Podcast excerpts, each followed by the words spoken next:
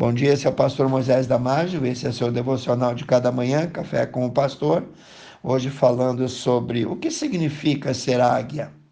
Os países que se consideravam fortes e invencíveis tinham como símbolo uma águia. Os Estados Unidos da América tomou a águia como seu símbolo em 1872. Semelhantemente, isso ocorreu com outros impérios. Por exemplo, o Império Russo, o Prussiano, o Austríaco, a França de Bonaparte, o Império Romano. Então, na era de Jesus, o Império Romano ostentava no cume do Templo de Salomão uma grande águia, que era o símbolo de Roma. Aprendendo com a águia, nenhum outro animal pode representar tão bem o crente quanto a águia. A águia é única.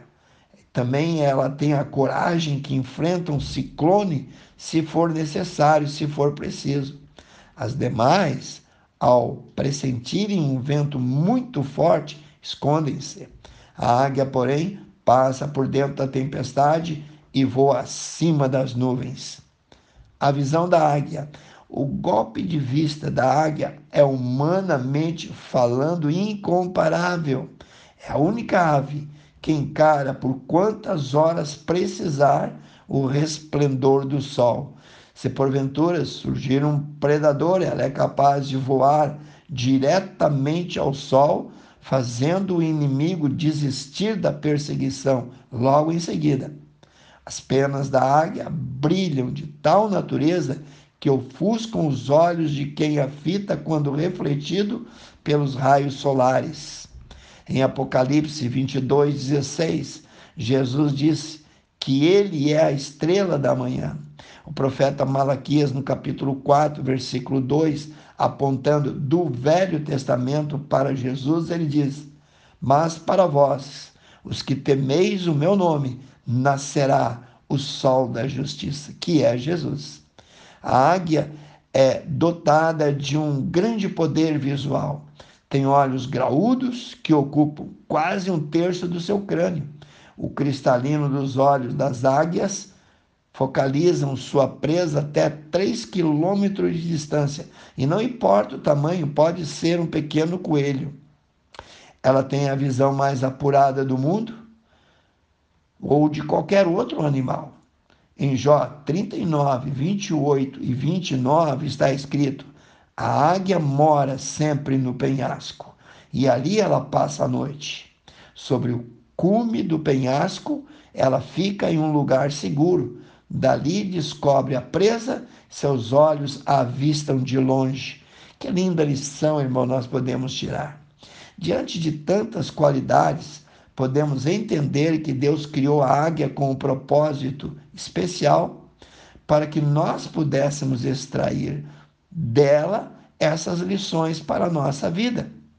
Tanto no Antigo como no Novo Testamento, a águia é comparada a diversas qualidades, tanto divinas como humanas.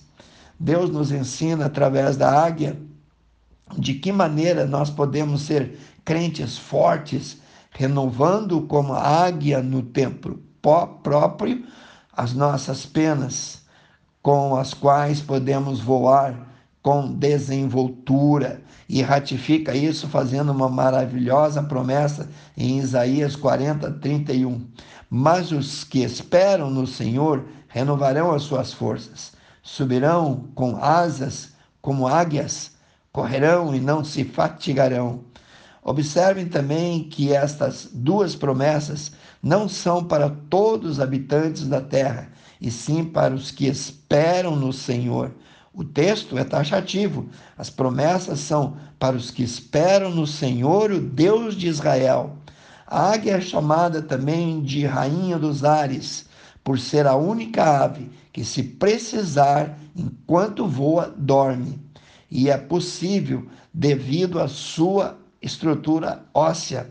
Todas as aves que existem nesse mundo têm uma estrutura óssea longitudinal, isto é, comprida, enquanto que a águia tem toda a sua estrutura óssea cilíndrica, o que lhe permite fazer do impossível o possível, como por exemplo, descansar enquanto voa ou invadir, isto é, enfrentar todo tipo de turbulências, inclusive tempestades, por mais perigosas que sejam. A águia pode atingir facilmente a velocidade de 300 quilômetros e atingir a 10 mil metros de altura. Quando a águia percebe a presença de cobras ou serpentes em alguma toca, ela coloca as pontas das asas na boca da mesma. A serpente, então, irada, morde as penas da águia e solta o veneno, mas não lhe atinge, porque são penas e não carne. Que lição podemos aprender aqui? O único povo da terra que resiste e enfrenta e pode vencer a antiga serpente, o maligno, descrito em Apocalipse 12, 9, chama-se o crente, isto é, o crente águia. Em breve o Deus da paz esmagará a serpente debaixo dos vossos pés, diz a Bíblia. Faça destes exemplos uma figura para suas vitórias do dia a dia. Que Deus te abençoe. Quero orar contigo, amantíssimo Deus. Obrigado, Senhor, por tantos exemplos, tantas lições que nós podemos tirar da águia, Senhor.